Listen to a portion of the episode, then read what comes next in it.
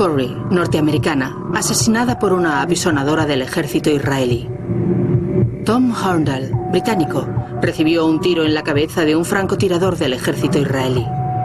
James Miller, británico, muerto a manos del ejército israelí. Si los extranjeros mueren así en Gaza, ¿qué sucede con las personas que viven allí?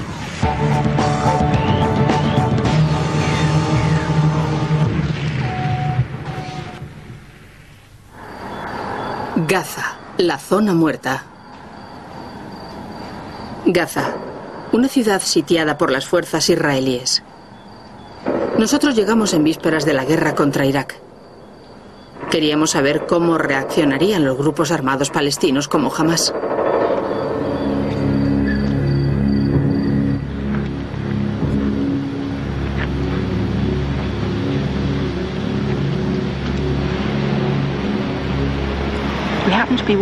Una noche volvemos tarde a casa. Cuando vamos andando por la calle nos vemos de pronto rodeados de gente. Pero esa no sería la norma de los siguientes 40 días. En Gaza, más de un millón de palestinos viven bajo la amenaza de las armas, y la mayor parte de las armas son israelíes. El peligro que corríamos no procedía de los palestinos. Ha habido mucha actividad en el cielo durante todo el día. Se han oído continuamente aviones bajar y subir. La mayoría de ellos volaban alto y ahora de pronto hay un cierto número de explosiones. Pero los aviones siguen ahí arriba. Se pueden oír. Las explosiones tenían lugar en una zona residencial. Un misil de precisión de un helicóptero israelí acaba de asesinar a Asad al-Arabi, líder del grupo armado palestino Hamas, y dos de sus guardaespaldas.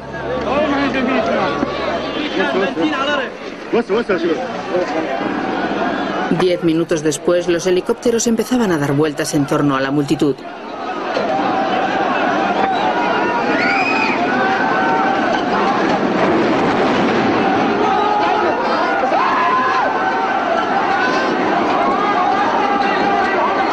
Un helicóptero israelí había disparado dos misiles más al coche del líder de Hamas. La metralla había herido a muchas personas.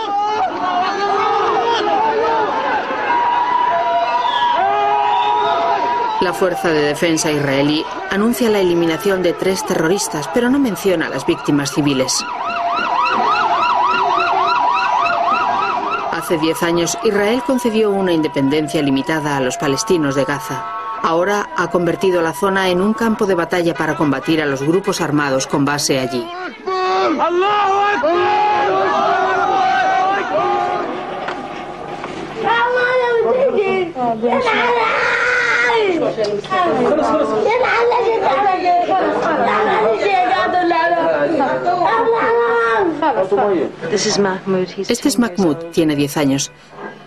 Tiene metralla en el ojo, el estómago, la pierna y el pie. Trozos de metal por todo el cuerpo. Estaba jugando con su bicicleta en la puerta de su casa.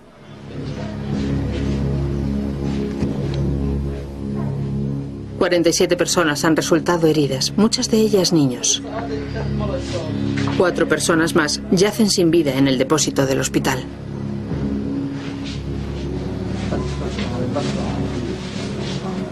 Cuando pregunté a la Fuerza de Defensa israelí por qué habían disparado misiles a la multitud, me dijeron que no comentaban nada sobre temas de seguridad. Es uno de los heridos de anoche, tiene 13 años. Este es Mohamed, otra víctima de los ataques de anoche. Tiene heridas graves en la cabeza y metralla en el cuerpo. Su estado es crítico, como el de las demás personas que hemos grabado aquí. Puede que viva o puede que no.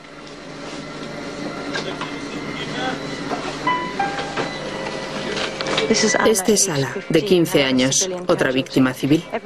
Siempre que los israelíes emplean un misil para asesinar a alguien, sale metralla volando en todas direcciones, y esto es lo que hace la metralla en el cuerpo humano. Ala murió poco después de grabar estas imágenes. Al día siguiente se llevaron a los muertos del hospital. Ahmad Amarram tenía solo 13 años. Su madre y su hermana le dijeron adiós.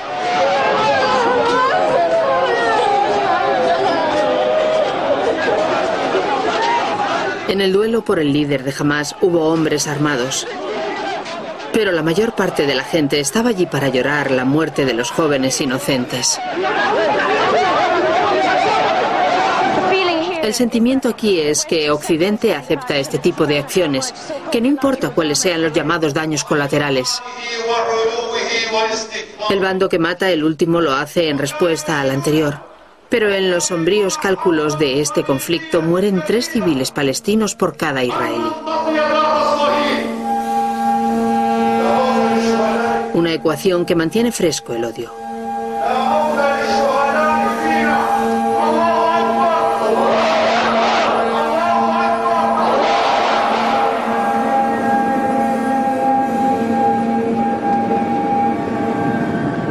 En el sur de Gaza, cerca de la frontera con Egipto, está el distrito de Rafah.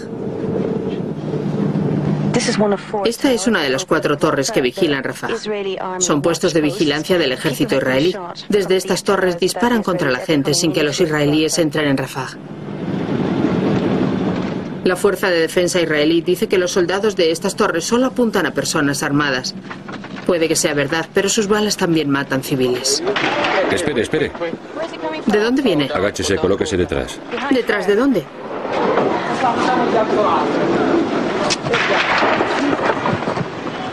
¿De dónde vienen? Vienen de la torre detrás del muro. Y da pánico, porque las balas pueden rebotar en cualquier parte. En este momento nos están disparando israelíes desde una torre de vigilancia. Las balas van a la calle, pero si una bala rebota puede alcanzarte. Parece que bajan directamente. Como pueden ver, todos esos edificios están llenos de marcas.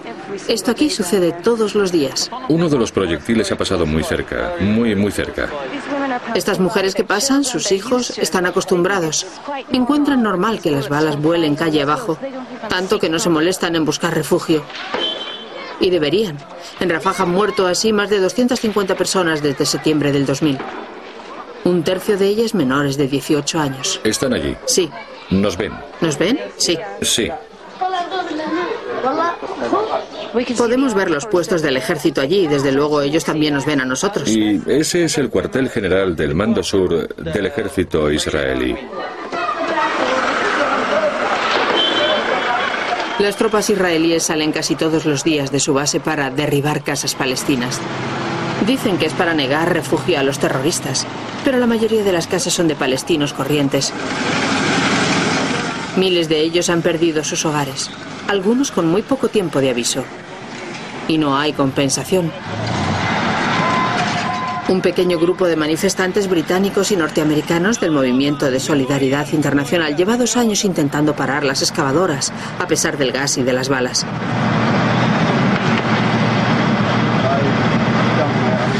Uno de los manifestantes tomó estas imágenes.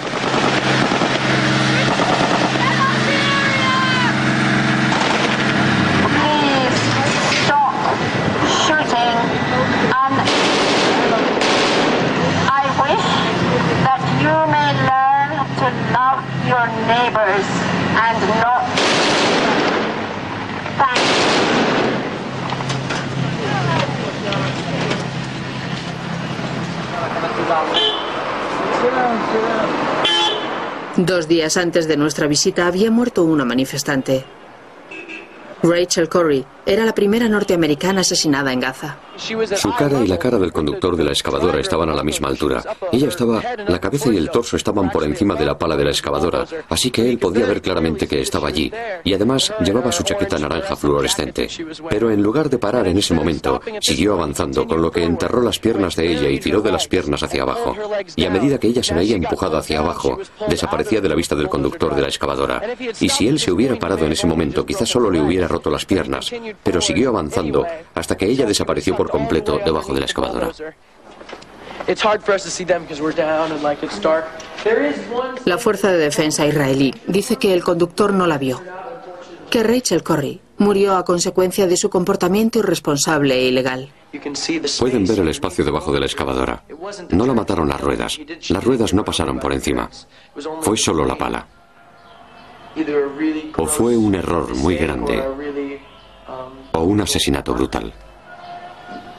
Hablaba y tenía los labios rotos y yo pensé, oh Dios mío, ha sobrevivido. Y ella dijo que tenía rota la espalda y yo la sujeté. Había sacado el teléfono para pedir una ambulancia, pero cuando me dijo que tenía la espalda rota, solté el teléfono, le sujeté la cabeza e intenté dejar la columna inmóvil. Y me pareció un milagro, no podía creer que hubiera sobrevivido. Estaba hecha un desastre, pero no importaba. Vivía y estaba hablando. Pero no por mucho tiempo. Rachel murió poco después. Uh, Tengo la imagen de ella tal y como la vi antes de que se la tragara. Moviendo las manos con fuerza, intentando liberarse desesperadamente e intentando salir del camino de la excavadora. Esa tarde los amigos de Rachel Corrie habían planeado un funeral en primera línea. Si Rachel cometió algún error fue creer que se podía protestar como lo habría hecho en Norteamérica. Pero aquí hay otras reglas. Los activistas pacifistas van a colocar flores en el lugar donde la excavadora mató a Rachel hace un par de días. Esta zona está rodeada de puntos de vigilancia israelíes, o sea que en este mismo momento nos están vigilando. Estaba a punto de aprender una lección sobre las reglas de la vida aquí. ¿Qué le parece lo que hizo Rachel? Dice que se alegra de que defendiera a los palestinos. Los disparos procedían de un tanque blindado que avanzaba hacia el lugar del funeral.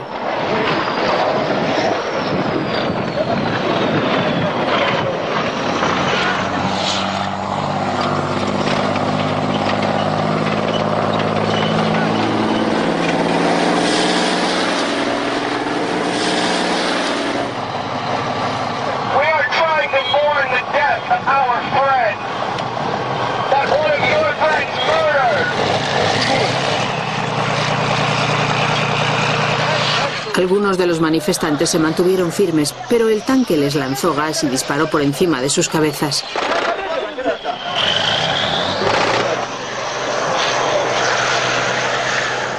El funeral en memoria de Rachel Corrie terminó bruscamente.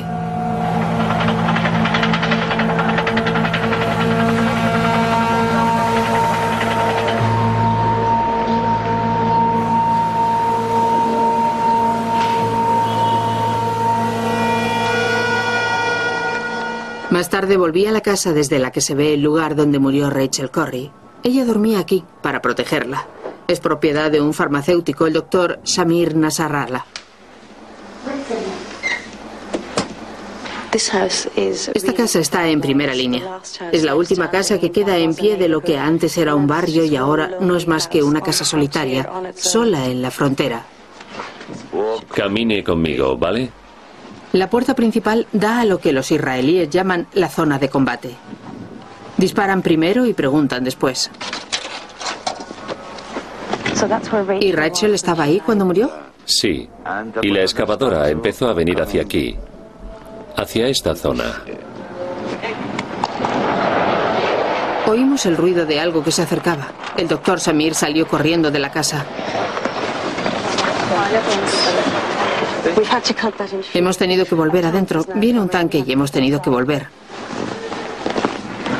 Aunque puede que no sea mucho más seguro. Vaya. Es muy grande.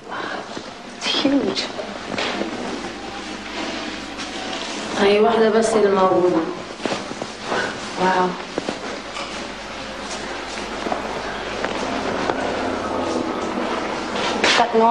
¿Ese ruido es un tanque? Sí, por supuesto. ¿Y sus hijos no están asustados? Sí. Todos los días se pone a disparar. Todos los días. ¿Qué es ese ruido? Ashmir Kasowi, nuestro productor en Gaza, está preocupado. Espero que no derriben esta casa. Se quedan porque metieron todos sus ahorros en esta casa. Todavía están pagando la hipoteca. No puedo dormir, ¿sabe? Fumo unos 40 o 50 cigarrillos porque durante la noche No puedo dejar de pensar, esperar, escuchar. Veo a menudo lo que ocurre delante de mi casa. Sé que tengo que prepararme. Abro la puerta y lo veo todo. ¿Y los oye todo el tiempo fuera como los hemos oído pasar esta tarde? ¿Vienen por la noche? Sí, claro que sí. No sé. Puede que muera mañana. Puede que mueran mi hija o mi hijo. Pero delante de ellos me río.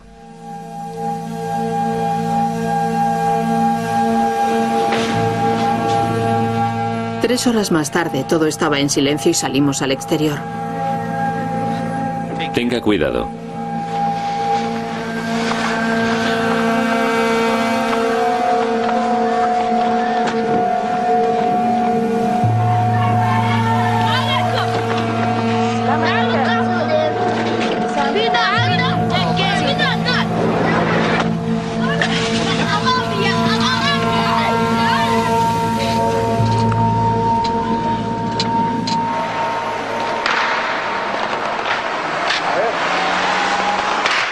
Alquilado un piso en el centro del distrito de Rafah de Gaza. Todas las noches que pasamos allí, los israelíes dispararon cientos de balas en la zona.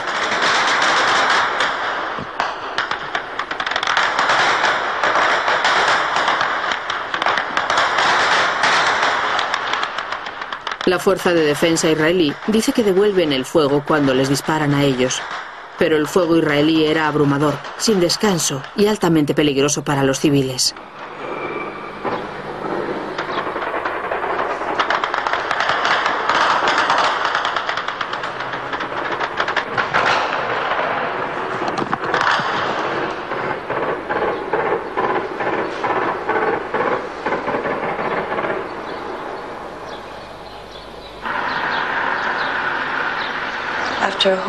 Después de una noche entera de disparos, todo el mundo despierta a otro día normal. Pero en Rafah eso implica otro día de guerra. En Gaza puedes morir en cualquier momento y lugar. Una mañana oímos que los israelíes llevaban a cabo una de sus incursiones habituales en territorio palestino. Ashmir, nuestro productor, nos llevó hasta donde pudiéramos ver lo que ocurría. Necesitamos protección para el coche, por eso estamos aparcando aquí. Las tropas israelíes entran a detener militantes, a menudo mueren civiles. Aquí tenemos los tanques. Esto es lo que ocurre durante una incursión. Cierran las carreteras, la gente queda atrapada dentro, no hay salida. Y a la gente como nosotros que queremos averiguar lo que hacen nos resulta imposible acercarnos más.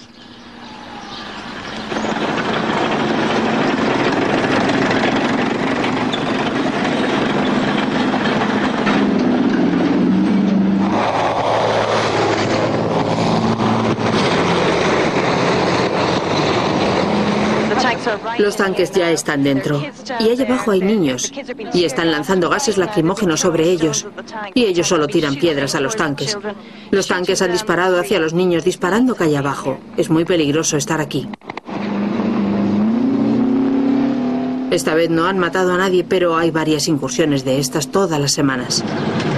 ¿Esto es de los tanques? Fuimos a un barrio llamado Musarrat que los tanques israelíes habían invadido en mitad de la noche. Esos son huellas recientes de tanques. Es muy fácil ver el camino que siguió el ejército israelí por esa calle abajo y luego hasta aquí. El objetivo militar era capturar a un combatiente palestino importante y lo cumplieron. Pero murieron siete civiles y 67 resultaron heridos. En plena lucha salió un chico de 16 años y desde ahí miró calle abajo para ver lo que pasaba. Un proyectil de uno de los tanques israelíes llegó volando, le atravesó la cabeza y dio en la pared. Ahí y ahí.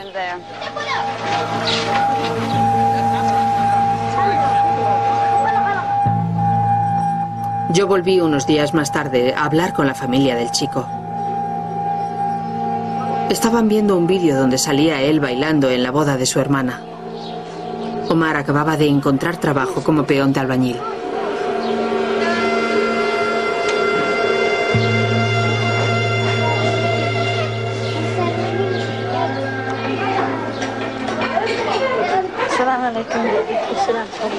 Vale. Los archivos de los hospitales indican que en los últimos dos años y medio han muerto por arma de fuego cientos de palestinos civiles en Gaza y miles han sido heridos. Visité a la familia de Udag Davesh, de 13 años. Estaba sentada en su aula cuando una bala israelí le dio en la cabeza. Este es su uniforme escolar, el que llevaba el día que le dispararon. Ese es el pañuelo que llevaba en la cabeza. Aquí están los agujeros de la bala y esa es su sangre. Y esta es su chaqueta.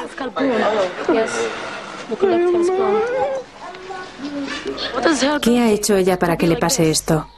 ¿Qué ha hecho? ¿Qué ha hecho? Estaba en su clase, en su pupitre, escribiendo. ¿Por qué le ha pasado esto?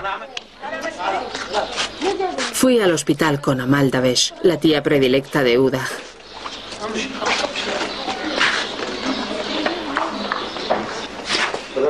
Los médicos habían dicho que Udag estaba saliendo de sus tres días de coma.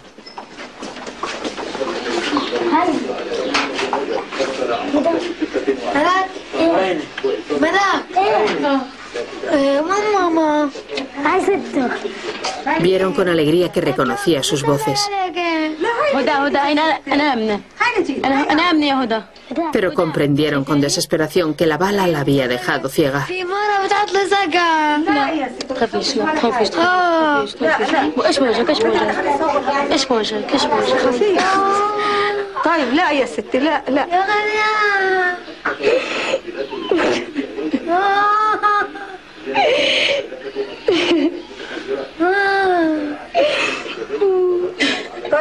Udag quería ser maestra de escuela.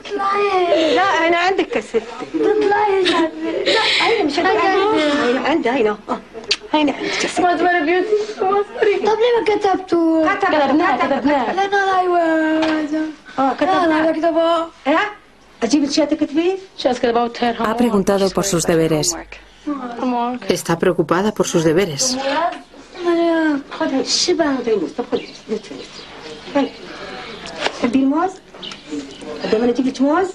Y de repente pareció darse cuenta de lo que había ocurrido.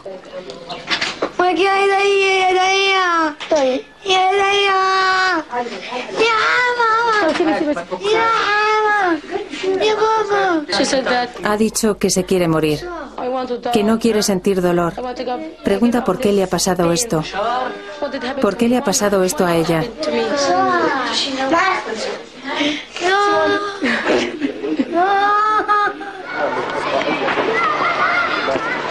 La escuela de Udag está dirigida por las Naciones Unidas.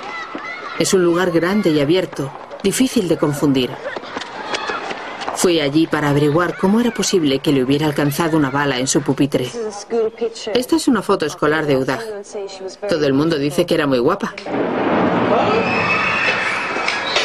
Es una bomba.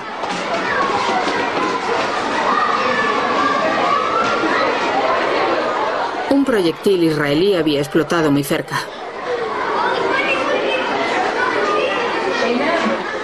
Este es el aula de. Aquí es donde le dispararon hace unas semanas. Me dijeron que ocurre mucho, pero eso no disminuye el miedo.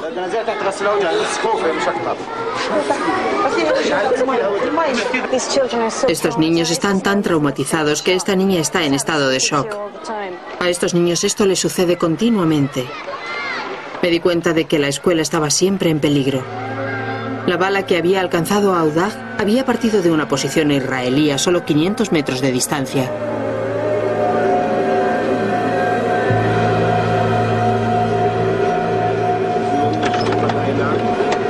Gaza está completamente rodeada y cercada por el ejército israelí. Dicen que es para evitar que entren terroristas suicidas en Israel. Habíamos fijado un encuentro con el comandante de las tropas israelíes que rodeaban el distrito de Rafah. El coronel Pinky Zoaret nos llevó hasta su primera línea. Los devolveré sanos y salvos. Gracias. Nos acercamos a una zona desolada de búnkeres y torres de vigilancia. Teníamos prohibido grabar para no revelar su posición.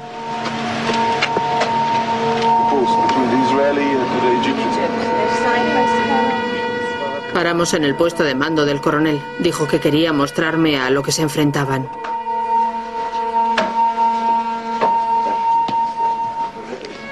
¿Estas son las grabaciones de las que hablaba? Sí. En su ordenador portátil había grabaciones con visión nocturna de combatientes palestinos lanzando misiles hacia sus posiciones. Envíen uno. Los israelíes tienen un sistema de vigilancia muy sofisticado. ¿Y cómo graban esto? Tenemos cámaras. ¿Llevan cámaras en los tanques y graban todo lo que hacen? Sí. ¿Ve ese arma de ahí? ¿La ve? Sí. Esta. Y la ponen encima de un palo. ¿Y cómo los detienen? Con un tanque. Con un tanque. ¿Los matan? Eso espero. Creo que sí. El distrito de Rafah, donde vivíamos nosotros, era una zona de combate para el coronel. Yo intento atacar a los terroristas, a las personas que llevan a cabo actos terroristas contra mis tropas en esta zona. ¿Nunca se equivocan? ¿Cómo dice? ¿Nunca se equivocan? Sí, sí. Hay balas perdidas, porque es una zona de combate. Y a veces hay personas que entran dentro de la trayectoria de una bala cuando combatimos a los terroristas que operan en estas zonas. Y esto es una zona de combate. No tienes la opción de no hacer nada cuando tu gente, cuando tus tropas están en peligro en esta zona. Y no comprendo por qué los palestinos usan o intentan usar a los civiles aquí como escudo humano. Es algo que no puedo entender. De vuelta a Rafah, los manifestantes intentan todavía detener a las excavadoras israelíes.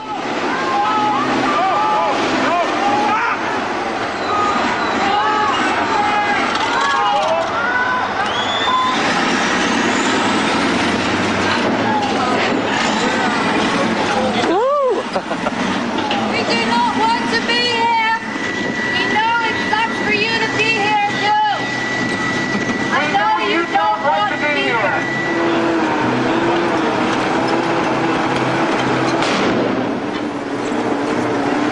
There are internationals in front of you.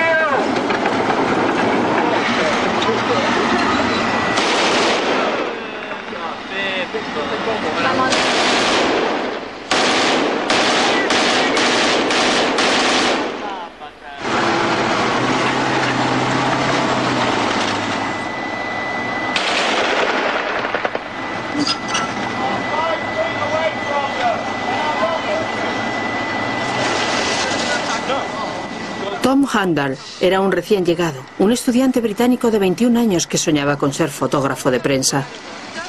Como parte de un curso de fotografía en su universidad, sacaba fotos de las protestas y protestaba a su vez.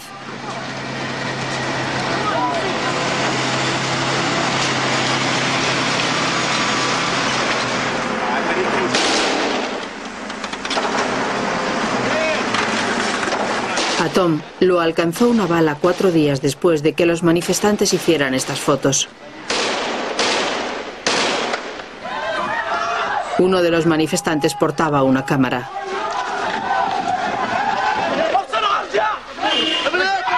A Tom Handal no le dispararon delante de una excavadora. Estaba de pie en una calle de Rafah. Llevaba la chaqueta fluorescente brillante que llevan la mayoría de los pacifistas. Un francotirador israelí le disparó en la cabeza. Hola, llamo desde Rafa. Un ciudadano británico llamado Tom Horndal ha recibido un tiro en la cabeza por parte de los israelíes. Queremos que informen al ejército israelí eh, de que dejen de disparar en la zona Yibna. La noticia nos llegó en cuestión de minutos en la ciudad de Gaza. Vamos de camino a Rafah por un joven pacifista, un chico británico al que han disparado en la cabeza. Está en el hospital, aquí, y estamos esperando en el punto de registro para cruzar.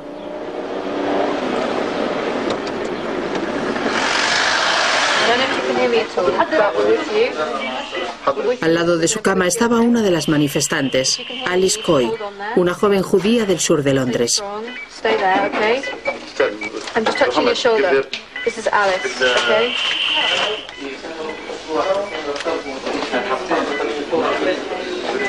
You're gonna be great. You know, everyone is now gonna know that they're shooting children in Rafah. La situación era desesperada. Está muy mal, muy grave. La bala ha entrado por la derecha y ha salido por la izquierda. Entró por un lado de la cabeza, atravesó el cerebro y salió por el otro. Hay daños en el cerebro y una fractura en el cráneo. Fractura múltiple en el cráneo y la salida. ¿Respira por sí solo o es la máquina? No, no, no respira. Está con ventilación mecánica. El doctor dijo que la única esperanza de Tom era una operación complicada. La rapidez era fundamental, pero ellos carecían de lo necesario. Dice que pueden hacer lo que quieran, que no importa, que pueden venir con un helicóptero y llevárselo. Ashmir, el periodista local con el que trabajábamos, sugirió a los manifestantes que se pusieran en contacto con la embajada británica. Los diplomáticos británicos quizá puedan negociar un transporte seguro para Tom a través de la línea del frente hasta un hospital israelí cercano. Hello, my name is Alice. I'm in Rafah. There was a British citizen, Tom Herndl, who's been shot. Estamos esperando noticias de la embajada británica. Ellos esperan una llamada de la Fuerza de Defensa israelí. Por el momento todo es un caos. Pasa el tiempo y Tom necesita que lo trasladen.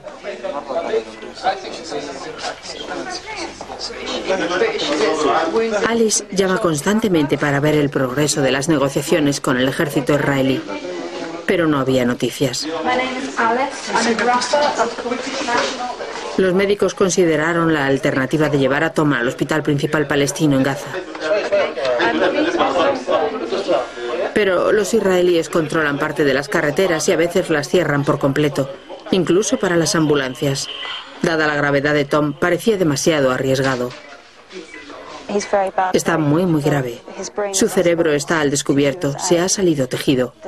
No le dan muchas probabilidades.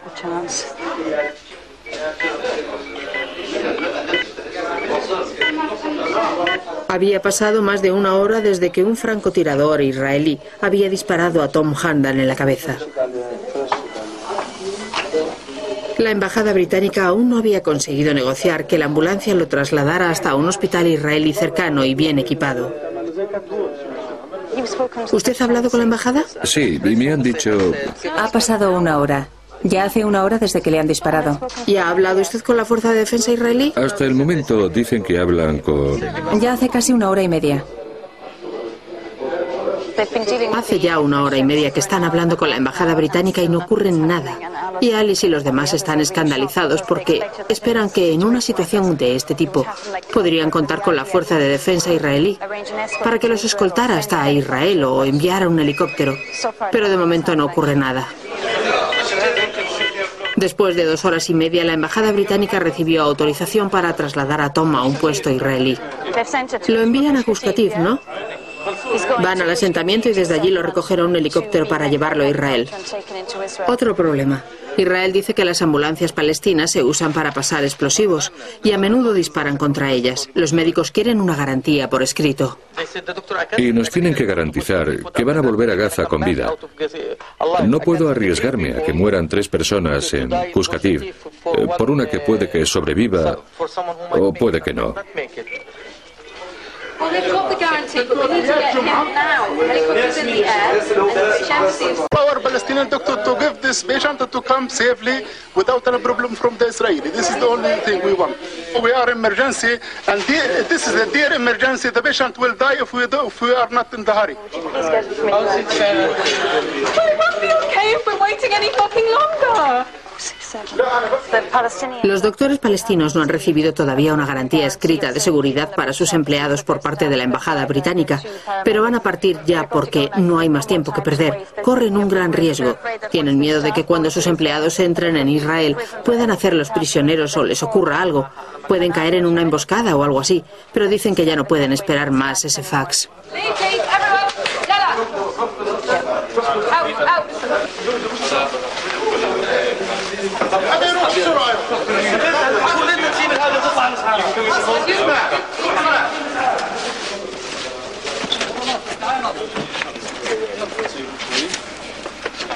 Vamos a intentar seguir a la ambulancia y comprobar que no hay problemas por el camino.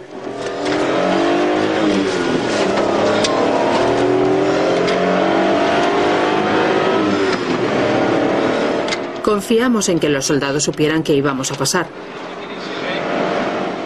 Alice y yo estábamos en contacto por el teléfono móvil. Estamos en la frontera con Egipto. La embajada británica ha pactado con la fuerza de defensa israelí que Tom sea recogido aquí por el helicóptero y trasladado al hospital israelita. Esto se hace porque Tom es ciudadano británico, pero si fuera un palestino herido de un modo similar no podría recibir el tratamiento médico en Israel. Es una estupidez. Dicen que volvamos. Los soldados dijeron en hebreo a la ambulancia que diera marcha atrás y el conductor árabe lo interpretó mal. Alice, le están diciendo a la ambulancia que regrese. Los israelíes dicen que vuelva. Ahora le dice que puede pasar. Ya está arreglado. Dicen que podemos pasar. Vale, adiós. Hablaremos pronto. No vamos a esperar aquí porque Alice, lo siento. Asmir dice que es peligroso esperar aquí en la frontera. vamos a esperar más abajo. Vamos a esperar más abajo. Treinta minutos más tarde regresaba la ambulancia palestina después de haber trasladado a Tom.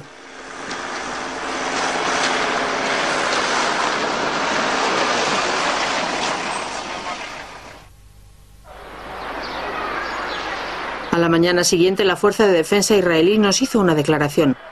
Dijeron que un soldado había disparado un solo tiro con el que había herido a un hombre con uniforme de camuflaje que sostenía un arma. Es la mañana después de que dispararan a Tom. Parece ser que hay una posible muerte cerebral. Sigue con respiración artificial en el hospital de Beersheba. Las autoridades israelíes afirman que el movimiento de solidaridad internacional opera ilegalmente y apoya a los terroristas. Yo fui a su oficina y les conté la versión israelí sobre el disparo a Tom. Hablé con 10 testigos oculares y todos contradecían la versión israelí. Un tirador de la torre disparó contra la pared de la casa, no muy por encima de las cabezas de un grupo de niños. Y luego hubo más disparos. Y la gente gritó y se agachó e intentó salir de allí. Pero no solo salieron niños. Desde donde yo estaba, a unos 20 o 25 metros de donde estaba Tom, vi a un niño pequeño. Y más allá a dos niñas pequeñas de unos 6 o 7 años, o quizá algo menos. Tom vio que estaban en peligro. Era un chico muy amable. Y le preocupaban los niños. Por eso volvió. Llevaba... Perdón. Una chaqueta fluorescente naranja.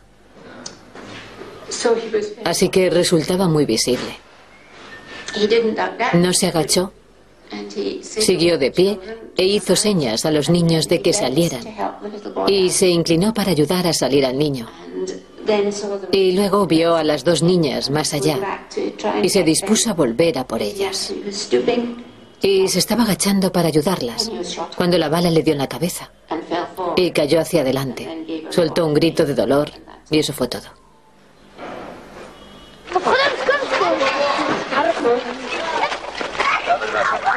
Otra pacifista que había presenciado lo ocurrido accedió a llevarme a la escena del tiroteo. La estadounidense Laura Gordon es una joven judía de Pittsburgh. Allí hay una torre desde la que dispararon a Tom. Y un poco más abajo hay otra torre militar. Y luego, más al oeste, puedes ver que hay un tanque que está parado, vigilando. Tom estaba más o menos en este mismo punto. La bala vino de allí, le entró en la cabeza y volvió a salir. Esa sangre es suya. Los testigos oculares con los que hablamos decían que los israelíes habían disparado muchos tiros. Una bala le entró por la cabeza dejando atrás metralla, pero salió. Y no sé dónde fue esa bala, pero ahí hay más. Están al nivel de la cabeza. A la altura del ojo, cualquiera que estuviera aquí de pie podía morir.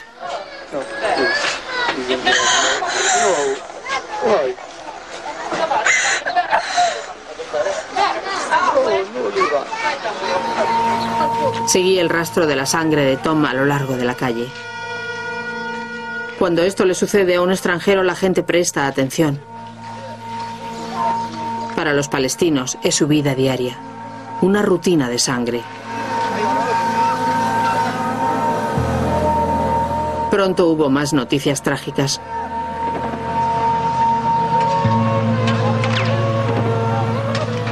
Un equipo formado por el cámara y el director James Miller y la corresponsal Sarah Shaw había empezado a hacer un documental para una televisión norteamericana sobre los niños atrapados en la violencia.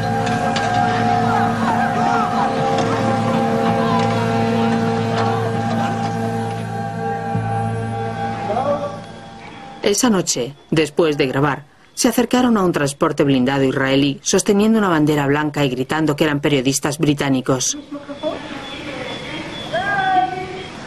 A James Miller le dispararon y mataron. La Fuerza de Defensa israelí dijo que James Miller se había acercado a sus tropas mientras combatían con tiradores palestinos y había muerto en el fuego cruzado.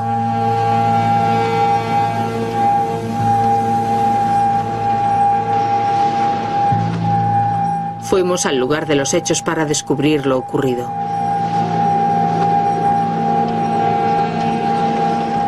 Nos acompañaba nuestro productor local, Ashmir, el periodista palestino Abdul Rahman Abdullah, que habían trabajado con Miller. Y cruzaremos por entre las casas desde la última fila. Todos estábamos nerviosos. Desde la muerte de James teníamos más cuidado que nunca. Los israelíes hablaban de túneles que usan los terroristas para pasar armas.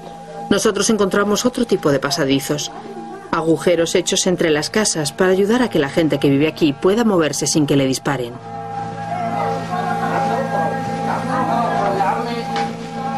Era una muestra más de lo que significa ser palestino en Rafah.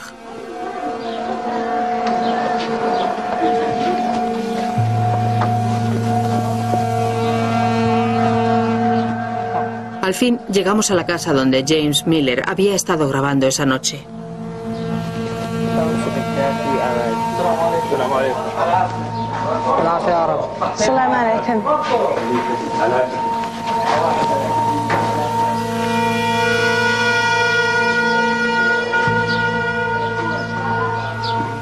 Estaba cerca de donde había muerto Rachel Corrie y cerca de donde habían disparado a Tom Handel.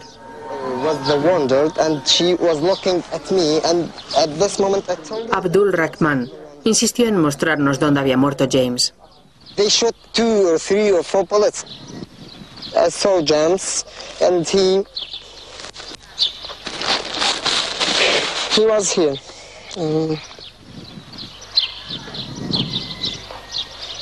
Una agencia local de noticias había grabado lo que ocurrió aquella noche. Esa grabación y el testimonio del periodista contradicen la versión del ejército israelí. Durante la noche, Miller grabó el trabajo de esas excavadoras. A las 11 todo quedó en silencio. En lugar de retirarse a hurtadillas y arriesgarse a provocar el fuego de los francotiradores, el equipo decidió marcharse abiertamente, dirigirse hacia el transporte blindado. James llevaba un casco con las letras fluorescentes TV. Abud llevaba un casco con las letras fluorescentes TV. Habíamos estado cuatro horas en una galería muy iluminada grabando a los transportes blindados y las excavadoras. No tengo ninguna duda de que nos habían visto y nos habían visto exactamente por lo que éramos, periodistas.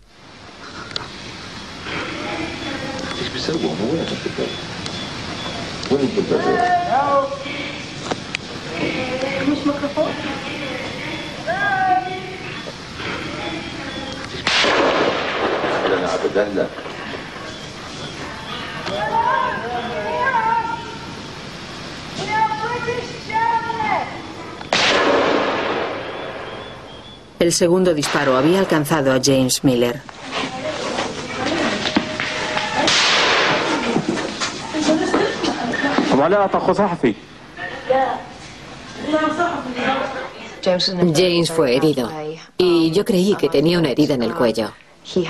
Más tarde descubrí que tenía un agujero en la espalda.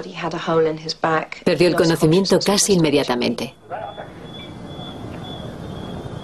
Cuando cesó el fuego, los periodistas suplicaron a los soldados que dieran a James Miller los primeros auxilios. Los soldados acabaron arrojando una camilla al barro. Todas las pruebas apuntan a un asesinato a sangre fría. James murió porque confiamos en que se portarían como un ejército civilizado, porque sabíamos que habían visto que éramos civiles, que no íbamos armados y que llevábamos una bandera blanca. Nosotros confiamos en que no nos matarían en esas circunstancias y ellos mataron a James. La Fuerza de Defensa israelí dice que han abierto una investigación sobre la muerte de James Miller, pero se niegan a tomar declaración a los periodistas que estaban presentes y en sus declaraciones públicas siguen ignorando los vídeos. Dispararon misiles antitanques contra nuestros soldados. Los soldados devolvieron el fuego. Era noche cerrada, en una situación de combate, como digo. Y al parecer, James merodeaba por la calle, de noche, en un lugar con actividad militar. Y como periodista, él sabía que así se ponía en peligro. Y por desgracia, resultó alcanzado por el fuego cruzado. Tom Handal sigue en coma. La Fuerza de Defensa israelí investiga su disparo, pero siguen negándose a aceptar declaraciones de testigos oculares. La versión israelí sigue siendo que dispararon un solo tiro a un hombre armado que disparaba contra ellos. El soldado vio que llevaba una especie de chaqueta de camuflaje y apuntaba con una pistola al aire y al puesto israelí y gritaba al puesto. El comandante de nuestro puesto también vio al tirador con una pistola en la mano y disparó un solo tiro en su dirección. La investigación israelí sobre la muerte de Rachel Corrie ha concluido con que no fue atropellada por una excavadora del ejército, sino que probablemente fue golpeada por un trozo de cemento del derribo, un trágico accidente. Estaba en el lugar equivocado en el momento equivocado, poniendo en peligro su vida, las vidas de los palestinos y las vidas de nuestros soldados al interferir con una operación de la Fuerza de Defensa israelí.